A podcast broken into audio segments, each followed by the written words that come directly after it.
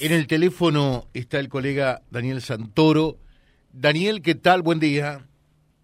Buenos días, José. Muy bien. ¿Cómo estás vos? Bien. Dos temas eh, para compartir contigo y recabar tu, tu, opinión, que siempre es muy valorada eh, aquí en nuestro programa. Eh, por un lado, todo lo que ocurrió a partir del, del jueves en la Argentina, cuando se anunció que Sergio Massa va a ser el próximo ministro de Economía prácticamente en un mes tres ministros de Economía eh, en la Argentina. ¿Cuánto tiene que ver esto con la situación económica? ¿Cuánto con la endeblez políticas? Con, con toda tu experiencia al respecto, ¿qué es lo que ves y cuál es la opinión al respecto? Bueno, yo lo que observo obviamente es que la, la, la grave crisis en el sistema de la alianza gobernante, donde hemos observado una recomposición en las relaciones de, poder a, partir de la designación de Sergio Massa como ministro de Economía. José, en la medida que el presidente ha reasignado este, prácticamente todos los casilleros del poder, ha quedado solamente con dos o tres eh, en, en, la mano. Bueno, la salida de Gustavo Vélez su mano derecha demuestra ese vaciamiento del poder del presidente. Y los que han ganado son eh, Massa, obviamente con estos eh, ministerios que ha sumado a economía, ya no era el objetivo de máxima que era de él, que era tener también eh, la jefatura de gabinete y tener también junto con el Ministerio de Economía la presidencia del Banco Central, ¿no? Y la vicepresidenta que sumó eh, con Castañeto, este hombre de Alicia Kirchner, sumó la AFIP, que obviamente es un organismo muy eh, poderoso y que la oposición sospecha que puede llegar a ser utilizado para perseguir eh, opositores y periodistas. ¿no? Mm. De, eso se, de, de, eso se sospecha con respecto al nuevo titular de la AFIP. Sí, sí, sí, eso, eso es porque obviamente se sacó a Marco del Pont, también es una, una economista kirchnerista, este, y la pregunta de, bueno, ¿para qué? Y más había pedido él el tenerla, él tiene un hombre de confianza que se llama Gustavo Mitchell, que ha sido nombrado director de, este, de la aduana y él quería que maneje toda la CIR, pero bueno, no lo logró y tuvo que ceder esa, ese casillero del poder a manos de Cristina Kirchner, ¿no? eh, Daniel, eh, algunos dicen esto es la, la bala de plomo eh, o la bala de oro que le queda a este gobierno. Eh, es, en definitiva, la última instancia. ¿Pensás que es tan terminante esto y que el límite es ese realmente?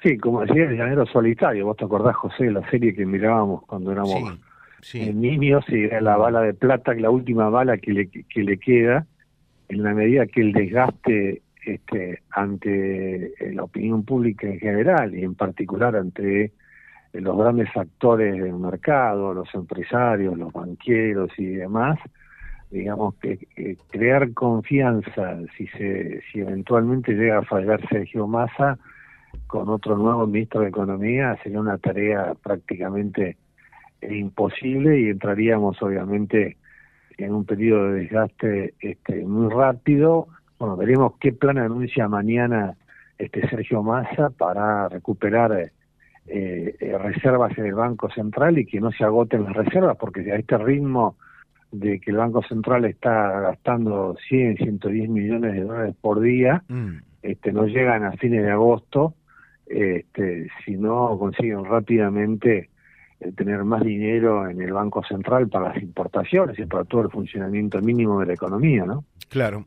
Ahora, eh, la impresión que uno tiene a la distancia, ustedes están allí en Buenos Aires, es que eh, en la opinión pública Massa mm, no mide absolutamente nada eh, y claramente la opinión negativa supera con holgura a la poca positiva que tiene.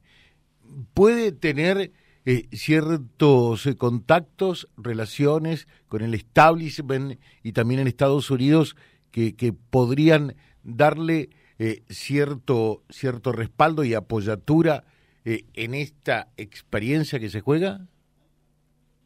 Sí, sí, sí. Massa tiene un 60% de opinión negativa en las encuestas, pero él, tiene el apoyo de este, el Banco Macro, del grupo Vila Manzano, eh, tiene apoyo del grupo Askenazi, y en Estados Unidos es amigo del presidente de la Comisión Nacional de, Seguridad Nacional, eh, Juan González, eh, tiene obviamente llegada este, al sector, a un sector de la derecha de, del Partido Republicano y de, del Partido Demócrata, así que sí, son, son elementos que también eh, van a jugar, van a jugar para este intento de estabilización que va a empezar mañana masa, ¿no? Mm.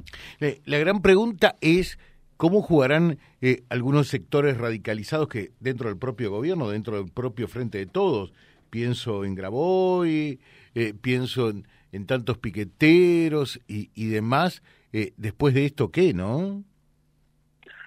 Bueno, este, hay que ver dos cosas. Bueno, Grabois este, dijo que no tenía ninguna expectativa con la designación de masa, en cuanto, obviamente que va a tener que hacer un ajuste. Vamos a ver, José, qué hace la CGT con la marcha del 17 de agosto, si la mantiene o no la mantiene. Obviamente, este, el kirchnerismo, el, los, el piquetero, que, el sector piquetero que responde al kirchnerismo, o sea, el movimiento Evita eh, y Somos Barrios del Pie, tiene una actitud este, de una tregua y está a la expectativa, no así los piqueteros de izquierda, que bueno, que van a retomar las medidas apenas se anuncie las primeras medidas de ajuste del gasto este, del Estado a partir de mañana, ¿no? Y bueno, y Cristina Kirchner ayer se sacó una foto, este, mientras, cosa que me hizo con Bataki, vamos a ver si mañana va o no va al acto de asunción. Es la gran pregunta, ¿no? ¿Estará mañana o no? Exactamente, eso hay que mirarlo, a ver hasta dónde llega su aval, que hasta ha sido una foto, pero obviamente en absoluto silencio. ¿no? Eh, bien, te cambio de tema un poquitito eh, porque has trabajado mucho también, eh, investigado mucho sobre este tema eh, de la ruta del dinero K. ¿Qué te pareció el, el alegato ayer, Daniel, del, del fiscal interviniente en, en esta causa? Por, por vialidad que involucra como principal responsable de una asociación ilícita a la actual vicepresidenta. ¿Qué te pareció el alegato del fiscal Diego Luciani? A mí me pareció realmente muy contundente, con una cantidad enorme de pruebas para demostrar cómo se direccionó y se simularon licitaciones públicas a favor de Lázaro Báez. Estamos hablando, José, de 3.500 millones de dólares. El fiscal mostró con expedientes y con un video como la mitad de las 51 obras viales que le dieron a Lázaro Báez en Santa Cruz no se terminaron, como hubo precios, hubo sobreprecios en más del 60 eh, por ciento y una, y cosa realmente novedosa que no se conocía hasta ahora, que son los mensajes de chats entre José López el presidente de Austral Construcciones, el señor este, Mendoza, eh, y donde quedó documentado el, plan Limpiemos Todo, es decir, cuando perdieron las elecciones en el año 2015, eh, deciden retirarse, cerrar las empresas, dejar a más de 3.000 trabajadores este, sin trabajo y no dejar huellas de cómo habían direccionado estas este, licitaciones públicas, cómo no se había controlado nada. Así que este, el, la primera de las nueve audiencias del fiscal Diego Luciani presagian que va a pedir una condena dura para Cristina Kirchner como supuesta jefa de una asociación ilícita que puede llegar a 16 años de, prisión, ¿no? Eh, mm, Daniel, la, la otra cosa, eh, porque eventualmente y rápidamente eh, ya los K salieron a decir no, porque esta es la justicia de la UFER y demás, y pum, pan. Eh, pero Luciani fue precisamente designado por la propia Cristina Fernández de Kirchner, como la mayoría de los jueces de la justicia federal que tenemos hoy día en Argentina, ¿no? Sí, sí, sí, en el caso en particular y la mayoría de los jueces, ella nombró este, en, durante su gestión más de 250 eh, jueces durante sus dos presidencias eh, y Luciani eh, es uno de esos, es un fiscal que está haciendo su trabajo y que obviamente eh, con contundencia, eh, ayer quedó muy claro cómo este, mostró eh, no solamente no solamente estas pruebas nuevas, sino las pruebas que ya conocíamos en cuanto a este, cómo se montó, desde primero cómo se creó un empresario, porque Lázaro Báez en el año 2003 era un empleado bancario, ¿no? y de pronto pasó a tener una empresa exitosa, este, como Lázaro Báez aumentó su patrimonio durante las presidencias de Néstor y Cristina en, en un este, 12.000%, 12.000%, la Austral Construcciones, que era una empresa que no existía hasta antes del 2013, en un 24.000%, digamos, son hechos que hablan por sí solos, no hay que ponerle, ponerle ningún adjetivo, es un, es un fiscal que no se ha metido en la política, siempre ha ejercido este, su cargo y que obviamente está estaba preparando esta eh, este alegato, del cual creo que vamos a tener más sorpresas hoy y los próximos días que continúe este, su acusación. ¿no? Termino con esto, la gran pregunta del millón, ¿no? que seguramente te formularás también. ¿Qué le preocupará más por estas horas a Cristina? ¿Su situación eh, con la justicia o la situación económica y política del país? Bueno, este, durante estos más de dos años y medio, eh, yo no, la escuché hablar nunca de un plan contra la inflación en público, nunca, incluso prácticamente no habló nada de la lucha contra el COVID, se dedicó a tomar más de 20 medidas administrativas, proyectos de ley para tratar de embordazar a la justicia, de echar jueces y fiscales eh, que la investigaron, ¿no?